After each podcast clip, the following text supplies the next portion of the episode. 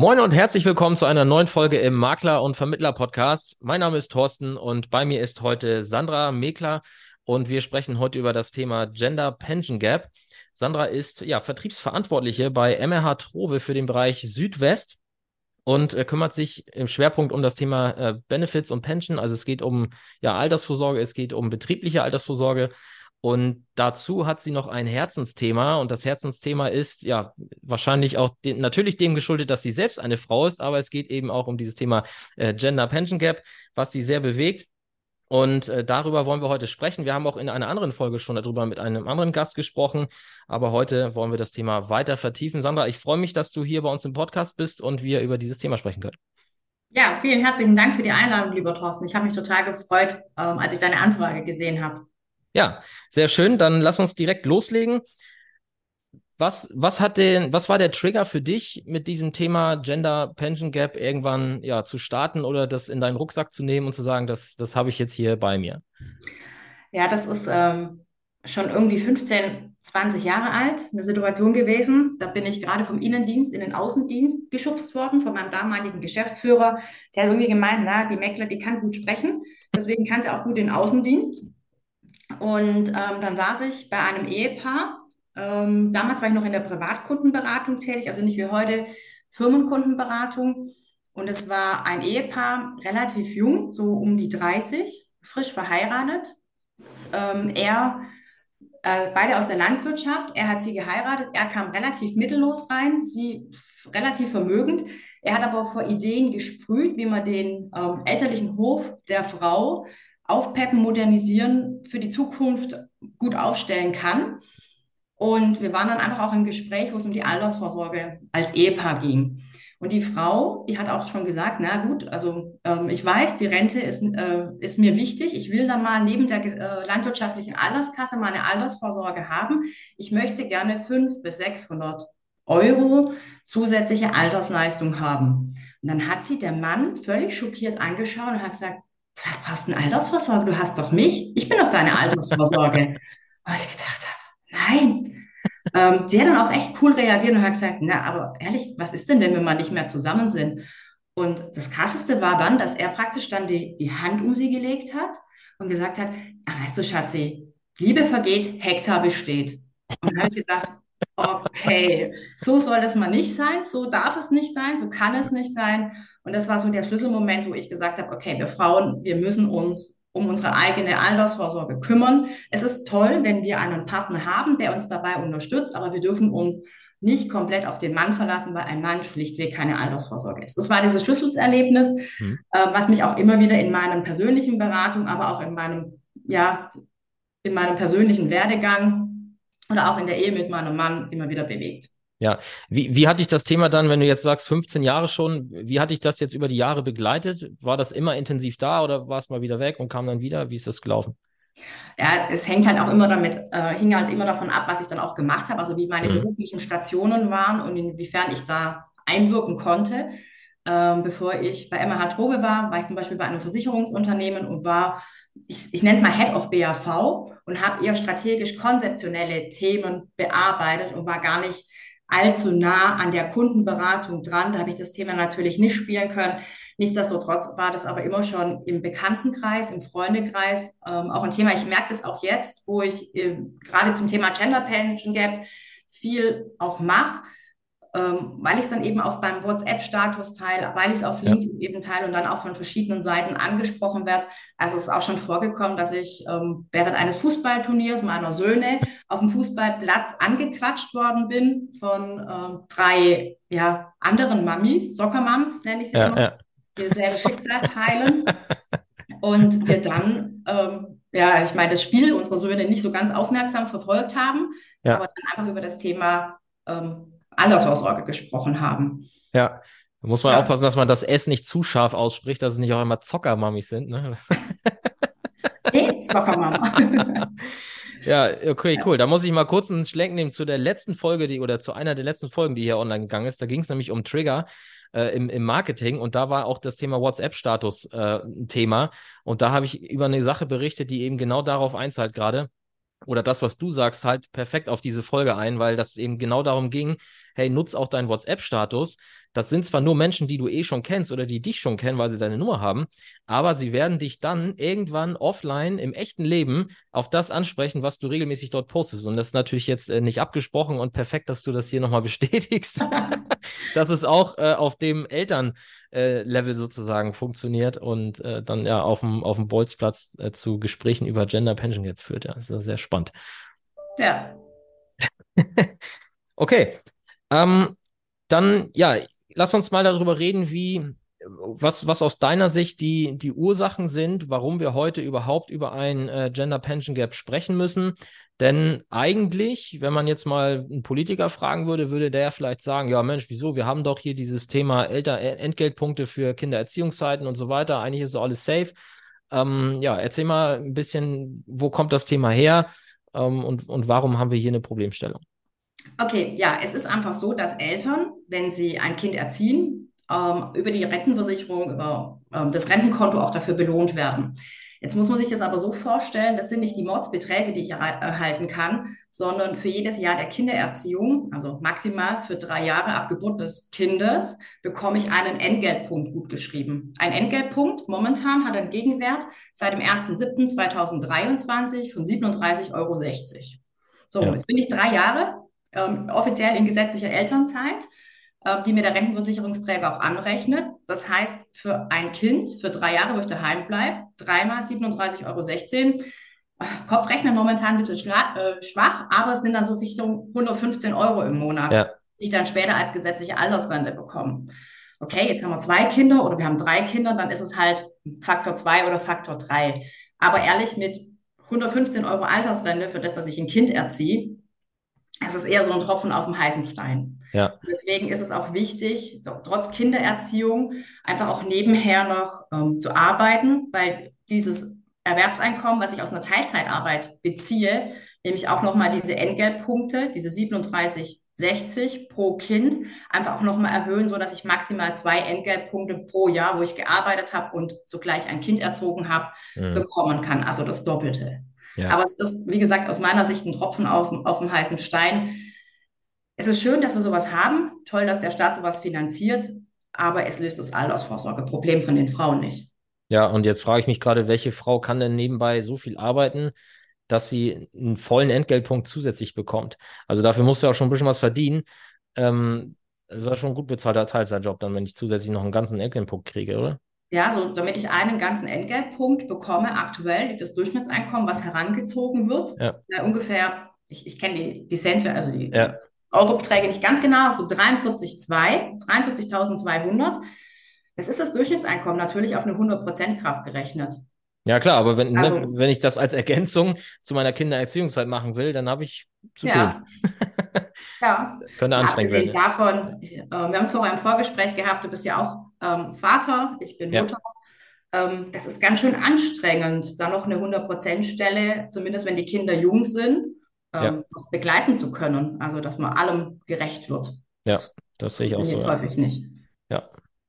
Okay, und äh, dann haben wir im Vorgespräch auch über das Thema Un Ungleichbehandlung gesprochen. Das, das war ein Punkt, den du äh, eingebracht hattest.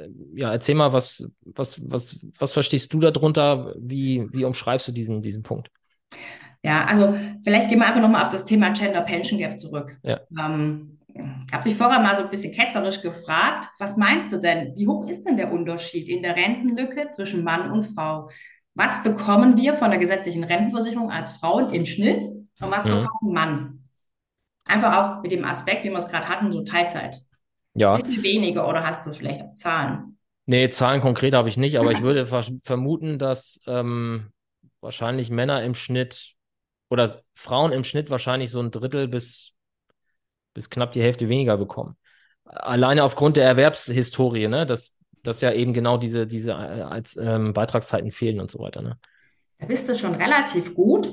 Also es gab eine Allianzstudie dazu aus 2020, die sagen, 80 Prozent wissen nicht mal, dass es einen Unterschied in der ja. Altersvorsorge Also es sind Frauen befragt und dass es einen Unterschied in der Altersvorsorge zwischen Mann und Frau gibt. Ich will das Rätsel mal lösen. Also die Frau bekommt von der gesetzlichen Rentenversicherung im Schnitt 800 Euro, ein mhm. Mann hingegen 1300. Also das okay, ist fast das Doppelte, was der Mann an gesetzlicher Altersrente bekommt. Und im Vergleich, also im OECD-Vergleich, sind wir da trauriges Schlusslicht. Andere Länder haben das ein bisschen besser äh, gelöst. Ähm, ja, was sind die Ursachen dafür? Du hast es gerade angesprochen. Ein Teil ist das Thema Ungleichbehandlung. Ähm, jetzt kann man sagen Ungleichbehandlung in der Altersvorsorge, aber es ist, fängt ja viel, viel früher an. Die Altersrente in Deutschland ähm, funktioniert ja über die gesetzliche Rentenversicherung. Da haben wir ein Äquivalenzsystem. Das heißt, mhm. je mehr ich verdiene, desto mehr zahle ich in die gesetzliche Rentenversicherung paritätisch mit meinem Arbeitgeber ein und desto höher ist meine spätere Altersrente. Wenn ich aber jetzt weniger verdiene, kann ich natürlich nicht so viel Rente später erwarten. Ja. Und Warum haben wir diese Ungleichbehandlung, diese geschlechterspezifische Differenz in der Altersvorsorge zwischen Mann und Frau? Und es liegt zum einen, ich nenne es jetzt mal an der schlechteren Bezahlung von Frauen. Ja, ich weiß, es gibt die Statistik zum Thema mhm. Gender Pay Gap, wonach in der Statistik Frauen für den gleichen Job wie Männer es eben machen, rund 18 Prozent weniger verdienen. Mhm. Aber es gibt auch viele Frauen, haben wir auch gerade gehabt, die gar nicht ähm, Vollzeit arbeiten können, die in Teilzeit arbeiten müssen. Mhm. Und hinzu kommt auch, dass viele Frauen in Berufen arbeiten, die per se eh schlechter bezahlt sind, wie zum Beispiel Kindergärtnerinnen, Friseurinnen oder eben in der Pflege. Also wenn ich in der BAV-Beratung von einem solchen, zu einer solchen Frau bin, es kann aber auch ein Mann sein. Also mir tränen manchmal wirklich die Augen, wenn ich sehe, was sie für ein Bruttogehalt bekommen, mit ja. was sie auskommen müssen. Es, ist ein Beruf, es gibt einfach Berufe, die unheimlich schlecht bezahlt sind. Ja. So. Und wenn wir ähm, einfach mal angucken, also ein Grund ist das Thema schlechtere Bezahlung. Ein Grund ist das Thema Elternzeit. Was schätzt du denn, Thorsten, wie viel Prozent der Frauen arbeiten denn in Elternzeit? Also die Elternzeit, in Elternzeit sind aber trotzdem nebenbei noch in irgendeiner Form einen Teilzeitjob machen. Ähm, ja. Ja, genau. okay. Boah. Das würde ich sagen, sind bestimmt 80 Prozent. 66 Prozent der Frauen arbeiten in Teilzeit. Man sieht, wenn man die Statistik anguckt, ja, bis, bis das Kind zwei Jahre alt ist, da arbeiten ganz, ganz wenige Frauen, schon, schon gar nicht in Vollzeit. Ja. Und danach sind wir eigentlich immer so bei den 66 Prozent der Frauen, die dann in Teilzeit, also die in Teilzeitjob oder die generell arbeiten. Ja. So. Das Schlimme finde ich, selbst wenn die Kinder irgendwann mal aus dem Größten draußen sind, und ähm, kann man über die Statistik dann auch erkennen, dass die Frauen auch häufig gar nicht mehr ja, wieder zu 100 Prozent anfangen zu arbeiten. Die bleiben auf diesem Teilzeitniveau. Ja. Und wenn man dann die Frauen befragt, ja, warum arbeitest du denn in Teilzeit? Dann sagen viele, naja, das hängt äh, daran, dass ich es eben familiär muss, ähm, mhm. dass ich familiär dazu verpflichtet bin. Wenn ich jetzt einen Mann frage, ähm, sind das, also es sind sechs Prozent der Männer, die in Teilzeit arbeiten.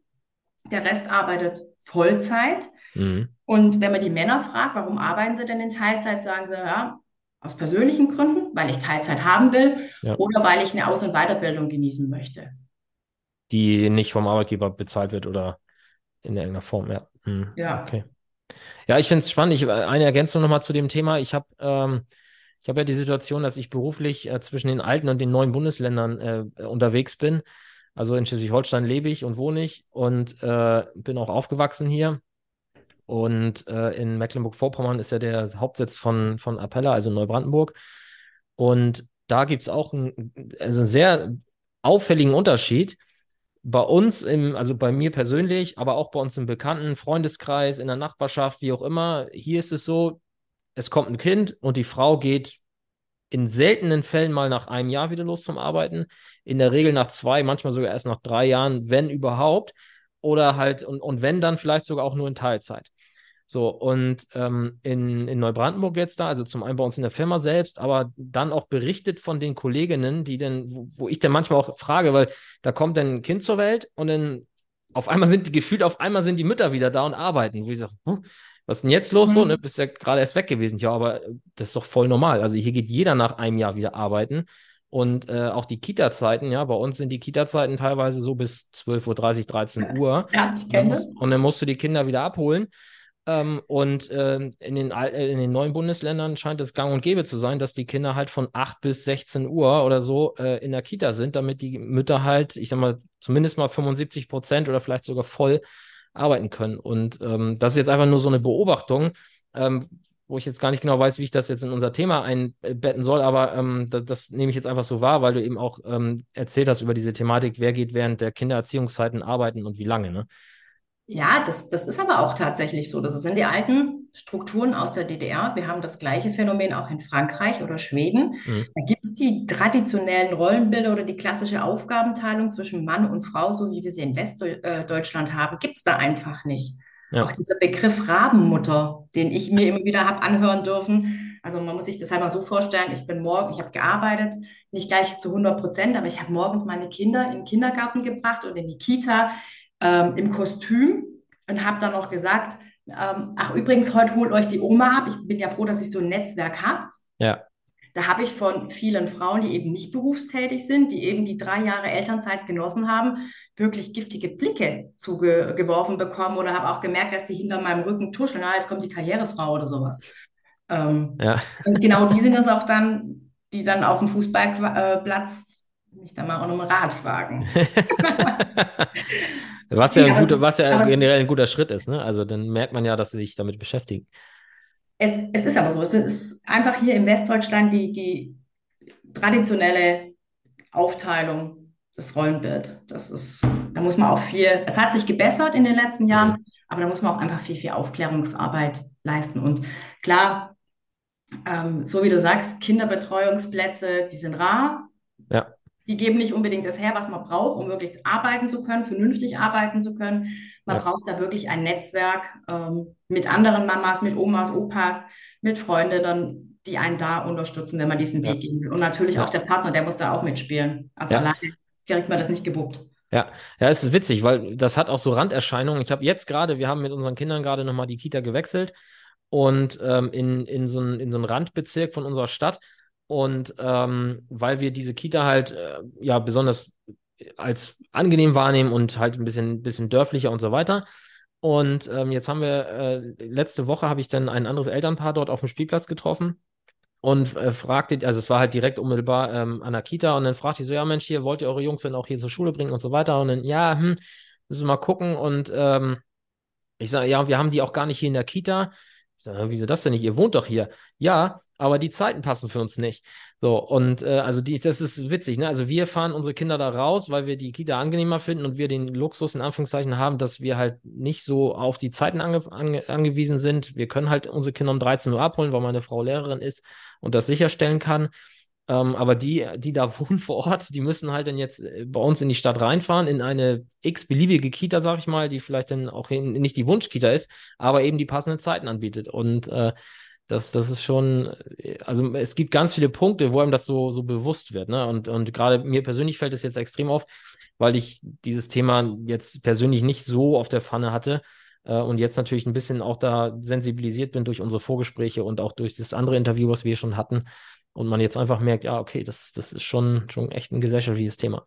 Ja, das ist nicht so ohne. Ja. Also gesellschaftliches Thema, wir haben es vorher auch gehabt ähm, zum Thema Care-Arbeit.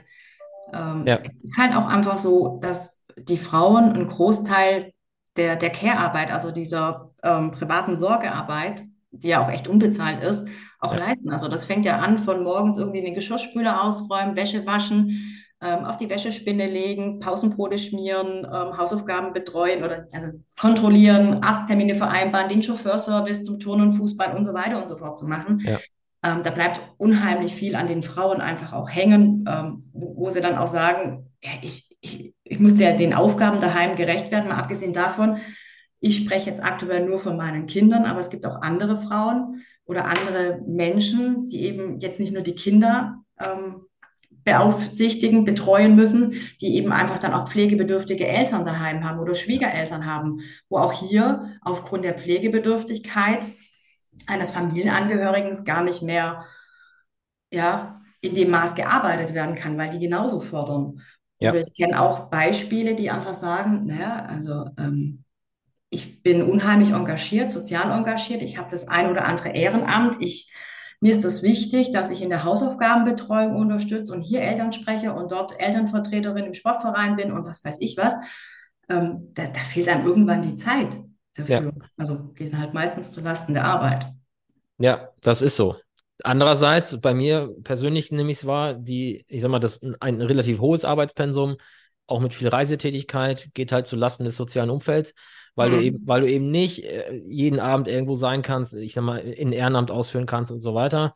Ähm, hat sich jetzt bei mir zum Glück trotzdem ergeben, weil es dann Richtung Wochenende geht und so weiter. Aber ähm, das ist die Kehrseite der Medaille, sag ich mal. Aber hat jetzt mit dem äh, Gender Pension Gap nichts zu tun, aber es ja, ist trotzdem, ne, aber doch, auch. Doch schon. Also, weißt du, wenn du ähm, viel Care-Arbeit leisten musst, dann kannst du A nicht in dem Umfang arbeiten. ja, okay, hast, das stimmt. Dann arbeitest du weniger, dann bist ja. du in Teilzeit, also folglich verdienst du dann wieder weniger. Oder wie gesagt, manche arbeiten dann auch gar nicht. Und wenn man dann mal wieder in die Statistik reinguckt, du merkst schon, ich bin Fan von Statistik, dann, dann sieht man auch einfach, Frauen haben im Schnitt zwölf Jahre weniger, wo sie in die gesetzliche Rentenversicherung einzahlen, weil sie eben draußen sind. Das sind nicht nur die. Kinder, das sind auch die ganzen um, äh, Umstände eben aus der Care-Arbeit. Und wenn ich halt zwölf Jahre weniger einzahle, dann fehlt mir halt für zwölf Jahre das Kapital und das ja. Guthaben. Dann ja. kann ich nicht erwarten, dass ich später, wenn ich eine Teilzeit arbeite oder gar nicht eingezahlt habe, irgendwie eine Vollzeitrente bekomme. Das funktioniert nicht. Ja. Und letztendlich, wenn ich dann halt mal draußen war, aus dem Job. Das wissen wir selber oder kriegst ja auch mit, wenn du selber eine Bewerbung kriegst. Ja, da tun wir uns halt auch schwer, jemanden einzustellen, der sechs Jahre im Job nicht mehr tätig war. Der hat mhm. unheimlich viel versäumt ähm, ja. von den Prozessen über Neuausrichtungen. Die tun sich schwer, wieder in den Job reinzukommen und vielleicht auch diesen Karrierepfad, den derjenige vorher angestrebt hat, bevor irgendwie ja, ich sag's mal, ein Kind kam oder ein Pflegefall, den dann wieder aufzugreifen, das ist fast unmöglich. Ja. Also wir haben da diese Unterbrechungen, die sind nicht zu unterschätzen. Also im Zweifel, bevor ich ganz aus dem Job rausgehe und gar nicht in das Rentensystem einzahle, dann lieber in, in Teilzeitarbeit. Ja, das stimmt. Das stimmt. Das, das Thema mit diesem Einstieg nach, nach Ausstieg äh, oder nach, nach Aussetzen, da könnte man eine eigene Folge drüber machen. Ähm, also ich persönlich habe ja eine, ich habe eine Meinung dazu, weil wer, wer in seinen alten Job nicht wieder zurückkommt, aus genau den Umständen, die du gerade gesagt hast, weil die Arbeitgeber vielleicht sagen, oh, du hast jetzt hier echt eine Entwicklung verpasst. Ich glaube, dann bist du ja trotzdem immer noch sehr, sehr gut geeignet für einen Quereinstieg in eine andere Branche. Ja. Ähm, ne, das, das ist, also ist jetzt meine persönliche Meinung, aber ähm, wie gesagt, da könnte man eine eigene, eine eigene Folge draus machen. Ja, ich will einfach nur ein Beispiel kurz machen. Ja ähm, eine Kollegin, die ist vor drei Jahren, ist die schwanger geworden oder eine Mitarbeiterin und die haben dann gesagt, kam dann offen auf mich zu und hat gesagt, du, ich muss einen, ähm, äh, ich muss einen äh, Minijob annehmen, uns langt das Geld nicht. Sie ja. würde ganz gerne an der Supermarktkasse arbeiten, ob ich das dann genehmigen würde als Arbeitgeber. Mhm. Ich gesagt habe, hey, wir haben so viel Arbeit, ähm, wieso soll die denn an der Supermarktkasse Waren über den Scanner ziehen? Die kann doch bei mir ja im Rahmen des 450, ja. damals 450 ja. Euro arbeiten. Und es hat so unheimlich viel gebracht. Die war nie komplett weg, die war immer drin, ja. die hat alles mitbekommen, was so Kunden anbelangt, was so sich im äh, betrieblichen Umfeld getan hat, Gesetzesänderungen im Altersvorsorgebereich. Das war so unheimlich wertvoll. Mal abgesehen davon, dass es ihr persönlich auch gut getan hat, einfach ja. mal ähm, eine andere Sichtweise ja. noch zu sehen. Und jetzt ist sie aus der Elternzeit im Januar zurückgekommen. Und das ist so, als wäre sie nie weg gewesen. Also wir haben sie nicht mehr aufwendig einlernen müssen. Ja. Die hat einfach ihre Stundenanzahl wieder erhöht und gut war's. Ja. Das ist super gewesen. Das ist ein cooles Modell, aber das, äh, da kommst, kommst du wieder auf den Punkt Kommunikation, ne? Ja. Da kannst du, da kannst du ja nur darauf hoffen, dass dann die Arbeitnehmerin oder der Arbeitnehmer halt wirklich auch dem Arbeitgeber sagt, hey, ich, ich muss es, weil es geht nicht anders. Ja. Und, na gut, sie, sie musste ja fragen, ähm, ja, okay, ob sie ja. eine Nebenbeschäftigung aufnehmen darf. Aber letztendlich denke ich, wir haben da so viel Potenzial. Wir suchen alle händeringend nach Fachkräften. Ja. Äh, bei uns werden auch Modelle gerade diskutiert, dass wir sagen, hey, wir haben so viele Teilzeitkräfte. Ähm, vielleicht einfach mal zu, zu überlegen, können die denn vielleicht um fünf bis zehn Prozent aufstocken? Ähm, das, das hilft der Frau, das hilft uns. Ja. Ähm, und wir haben halt nicht irgendjemanden, den wir neu einstellen, neu einarbeiten müssen, von dem wir gar nicht wissen, ob der überhaupt bei uns bleibt. Ja. Ähm, ja, also da, ja, man muss, man muss miteinander schwätzen, sagen wir im Schwabenland. Anders geht gar nicht. ja. Ähm. Bei uns heißt das, man muss miteinander schnacken. Und das, ja. Zu Merken fällt mir. ja, das, ähm, so ist es. Sehr schön. Okay, ähm, dann lass uns doch mal jetzt in, in deine aktuelle Praxis so ein bisschen äh, übergehen. Ja. Wie, wie lässt du dieses Thema jetzt, äh, was ja wahrscheinlich nicht per, per, per Druck sozusagen in deinem Arbeitsvertrag, in deiner Stellenbeschreibung steht, aber wie lässt du es jetzt in deine tägliche Arbeitspraxis einfließen, wo es ja schon über das Thema Altersvorsorge geht? Ähm, aber ja, welche Lösung gibst du an die Hand? Vielleicht kannst du auch noch mal kurz erklären, was eigentlich konkret deine Aufgabe ist ja. ähm, damit wir nochmal verstehen, welch, welchen Einfluss du auch an der Stelle nehmen kannst. Ja, also tatsächlich bei MH Trobe bin ich ähm, im Vorsorgebereich tätig, also betriebliche Vorsorge von der betrieblichen Altersvorsorge, betriebliche Krankenversicherung, Zeitwertkonten, ähm, aber auch alternative Benefits über unseren Kooperationspartner. Und in dem Zusammenhang berate ich mit meinem Team zusammen Arbeitgeber und deren Mitarbeiter für diese Altersvorsorge oder mhm. Vorsorgesysteme oder Benefitsysteme. Ja. Das heißt, ich selber führe jede Menge Gespräche mit Arbeitgebern und ich selber führe auch Gespräche mit Arbeitnehmern zum betrieblichen Versorgungssystem. So, machen wir mal den Part, äh, Gespräche mit Arbeitgebern. Hier kann ich ähm, insoweit Einfluss nehmen, dass ich sage, hey, liebe Arbeitgeber, was, hab, was habt ihr gerade für, für, äh, für, Herausforderungen? Da kommt immer das Thema Fachkräftemangel. Und dann gucken wir uns natürlich an, wie kann sich ein Arbeitgeber attraktiv positionieren, ähm, um eben ja, attraktiv für Arbeit, äh, für Mitarbeitende zu sein, Mitarbeiter zu halten und aber auch Mitarbeiter zu gewinnen. Ja. Und was hat er sonst noch für Themen? Ähm, so mit Blick auf Fluktuation oder Krankheitsstände oder wie auch immer, um dann ein geeignetes Modell zu entwickeln. Ich lasse mir vom Arbeitgeber immer sagen, hey, wie ist denn deine Belegschaftsstruktur? Also Anteil Frauen zu Männern, Durchschnittsgehälter, wo arbeiten diese Frauen denn, in welchem Gehaltsgefüge, wie alt ist denn die Belegschaft, also auch so ein bisschen aufteilen nach Altersgruppen, habe ich denn jetzt eher ähm, ja, die Familien oder habe ich eher die 50 plus Leute? Mhm. Und ähm, ich lasse mir dann auch immer sagen, wie ist denn die Teilzeitquote? So, und wenn ich dann erstmal so ein paar Daten dazu weiß, gucke ich mir natürlich an, was haben die denn im Bereich der betrieblichen Altersvorsorge gemacht und gucke mir dann auch an, ja, wie viel Prozent der Männer haben vorgesorgt, wie viel Prozent der Frauen sind und wie sind die Durchschnittsbeiträge. Und aufgrund dieser Erkenntnisse versuche ich dann mit dem Arbeitgeber ein tolles Konzept ähm, zu entwickeln, wo wir auch vor allem auch ja, Lösungen für Frauen hinbekommen. Mhm. Ähm, also das, das heißt jetzt nicht, also arbeitsrechtlich darf es ja nicht, dass sich Männern weniger gibt wie Frauen, aber wo man dann einfach sagt, okay, ähm, wir müssen in diesem Konzept vielleicht auch berücksichtigen, dass wir Familien haben, wo wir dann auch diskutieren, naja, diese Frauen, die dann in Elternzeit gehen, vielleicht kann der Arbeitgeber, wenn die Frau aus der Elternzeit zurückkommt, Arbeitgeberbeiträge zur BAV auch nachentrichten. Mhm. Ähm, oder dass es nicht unbedingt, also dass, dass auch BAV-Beiträge trotz Elternzeit weitergezahlt werden, damit eben keine Lücke entsteht. Und ja. Ähm, ich, ich weiß, im Vertrieb draußen, die Paragraph 100 Förderung, Geringverdienerrente, das ist jetzt nicht so das, das beliebte Thema. Klar, man kriegt die Provision ratierlich, aber ich habe jetzt zum Beispiel eine Firma, die haben 600 Mitarbeiter. 80 Prozent dieser 600 Mitarbeiter sind Frauen und davon 85 Prozent in Teilzeit. Und diese, und diese 80 Prozent der Frauen verdienen weniger wie 25.000 Euro im Jahr. Mhm. Sie sagen, da ist halt so eine Geringverdienerförderung, wo der Arbeitgeber sagt, wir zahlen 50 Euro fixen Arbeitgeberbeitrag wirklich prädestiniert für sowas. Ja. Also dann fällt es auch dem Arbeitgeber einfacher, Geld, zusätzliches Geld über den 15-prozentigen Zuschuss in die Hand zu nehmen, weil er wieder einen Teil zurückbekommt, um in die Frauen zu, ähm, zu investieren.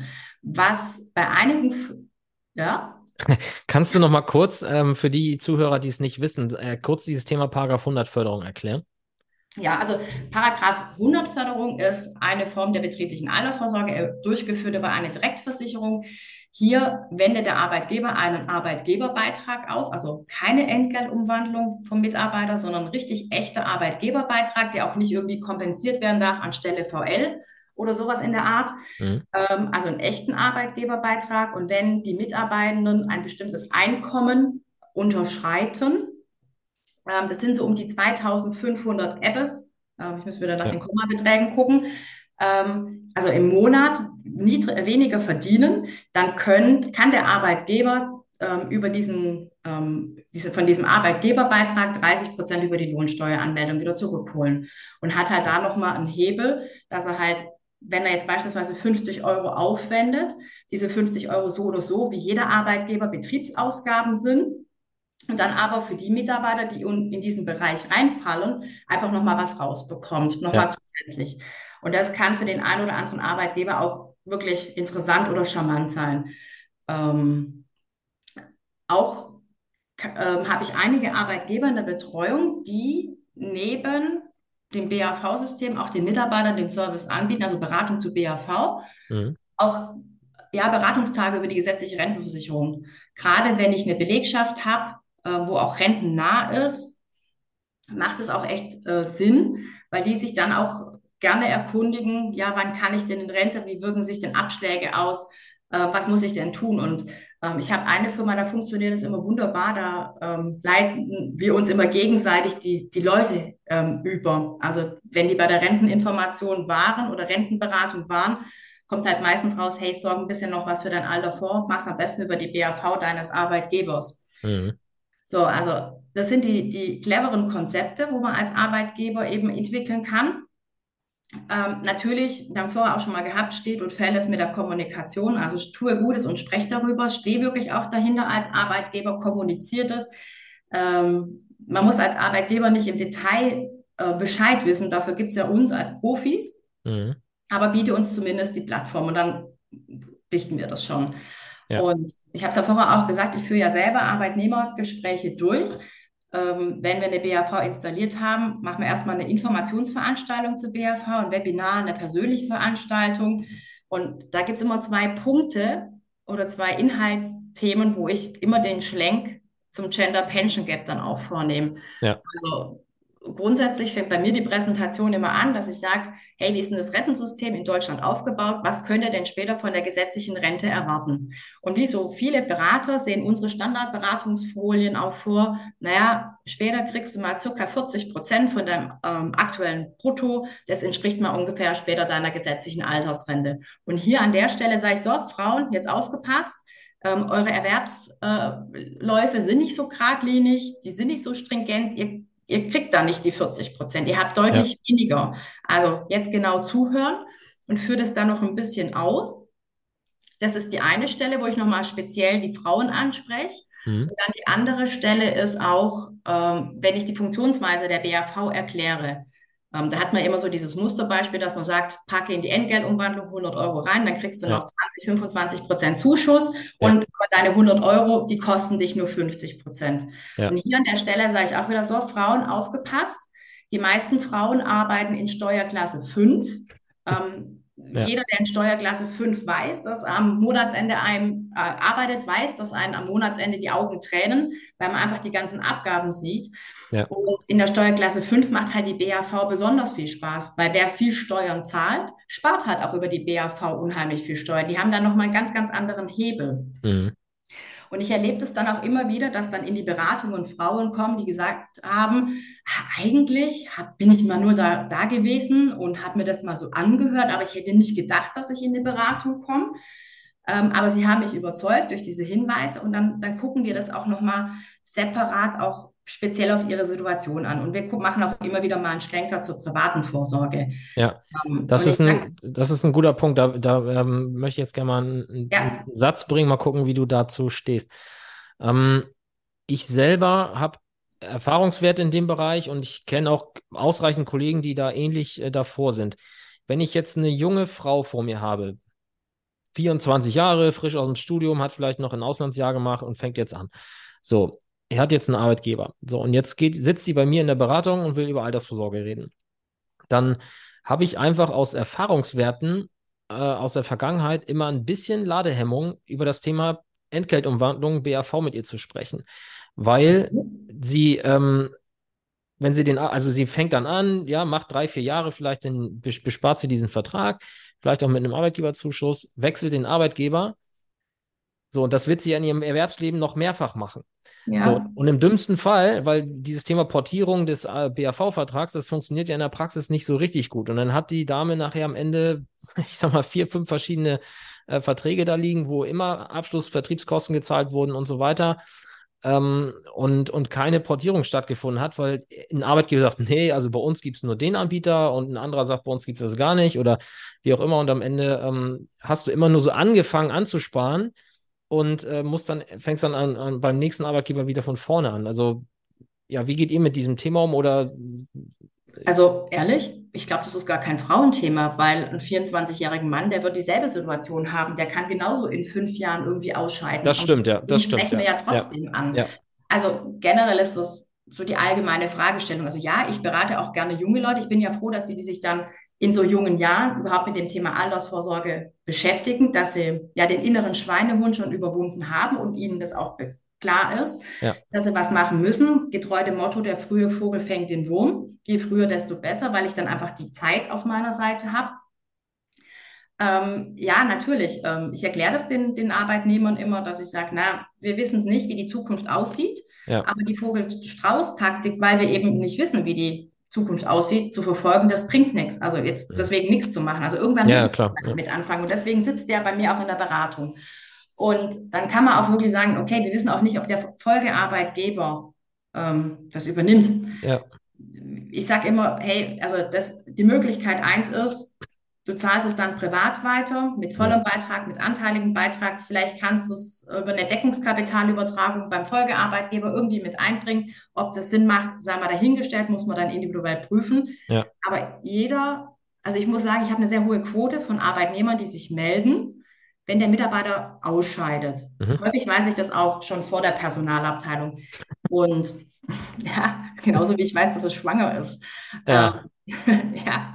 Ähm, und die melden sich dann und dann besprechen wir die Möglichkeiten. Und ich habe selten irgendwelche Beitragsfreistellungen, weil die Leute dann einfach verstanden haben, okay, ähm, in diesen fünf Jahren, die jetzt vergangen sind, seitdem ich die Altersvorsorge eingerichtet habe, habe ich ja auch ein paar Karriereschritte gemacht. Ja. Ähm, ist mein Gehalt ja auch gewachsen, aber häufig sind ja diese BAV-Beiträge auch fest, statisch. Die sind nicht mitgewachsen, auch schon gar nicht an die Inflation. Ja. Und über dieses Thema sage ich dann, oder kriege ich sie dann wieder, ähm, fürs bitte privat weiter, mal abgesehen davon, ich habe auch keinen Bock, ein großes Storno zu kriegen. Und Klar, ja, genau, das ist auch natürlich, natürlich Teil der Medaille. Ja. Und natürlich versuche ich dann auch bei dem Folgearbeit, mit dem Folgearbeitgeber ein Gespräch zu bekommen, ähm, ob der Vertrag fortgeführt werden kann. Und naja, wenn ich dann halt den Fuß in der Tür habe, dann versuche ich da halt auch noch mehr draus zu machen. Ja. Also, ja, das ist so. Nur wenn du in dem Moment jetzt nicht, nicht der erste clevere äh, Vermittler bist, sondern da vielleicht schon eine Versorgungsordnung besteht, wo halt ein bestimmter Anbieter, ein ja. bestimmter also dann, äh, und das wird ja zukünftig mehr werden. Deswegen ähm, ist jetzt für mich persönlich immer so dieses ähm, ja, Thema betrieblich, gerade bei jungen Menschen natürlich, finde ich, hat ein, ja, Geschmäckle so, weil man immer nicht weiß, okay, hält er das durch oder kann er das? Und dann landet man vielleicht doch erstmal bei einer privaten, wobei das manchmal sogar alleine schon deswegen das Thema ist, weil vielleicht auch die Aussage kommt, hey, äh, ich, ich habe jetzt eh nur 50 Euro oder 100 Euro äh, überhaupt zur Verfügung. Ähm, was kann ich jetzt Sinnvolles machen? Und ähm, ja, da muss man dann eh gucken, wie man diesen, diesen ja, Kuchen, zu verteilen ist, äh, aufteilt. Ne? Letztendlich sage ich, okay, wenn du nur 50 Euro zur Verfügung hast, ähm, wenn du es über deinen Arbeitgeber machst, dann kriegst du da halt nicht 50 Euro aus dem Nettoeinkommen, sondern hast ja. halt 100 aus dem Brutto plus ja. X für den Zuschuss und dann kommt es natürlich wieder aufs Modell vom Arbeitgeber an. Also ehrlich, die 15% Pflichtzuschuss, das ist das neue Null, das bringt ja. gar nichts. Also wir diskutieren über 25 und mehr Prozent. Und das, das hat dann halt auch nochmal einen unheimlichen Hebel. Und selbst wenn du sagst, na gut, ähm, dann mach das doch halt für die nächsten fünf Jahre, schau es dir doch einfach mal an, wie es läuft. Wir wissen doch, also wir wissen doch nicht, wie die Zukunft ist. Wir können nicht Kaffeesatz lesen. Ja. Ähm, aber wir müssen was tun, das wissen wir alle. Und irgendwann müssen wir halt mal anfangen. Ja, so ist es.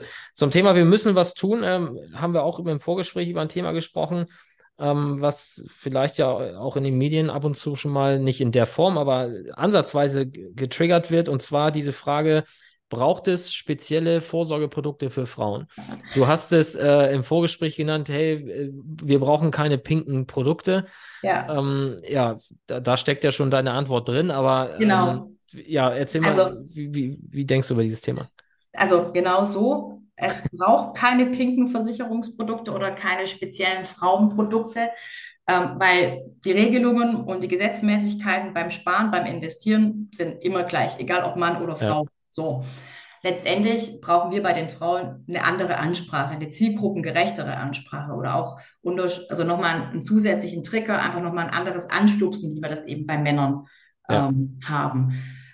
In der Erfahrung, ich weiß nicht, das ist jetzt meine persönliche Erfahrung, ähm, habe ich manchmal das Gefühl, die Frauen, die sind ein bisschen kritischer, die sind ein bisschen scheuer, was dieses Thema auch anbelangt. Die trauen sich erstmal nicht, also da muss man auch viel Aufklärungsarbeit leisten.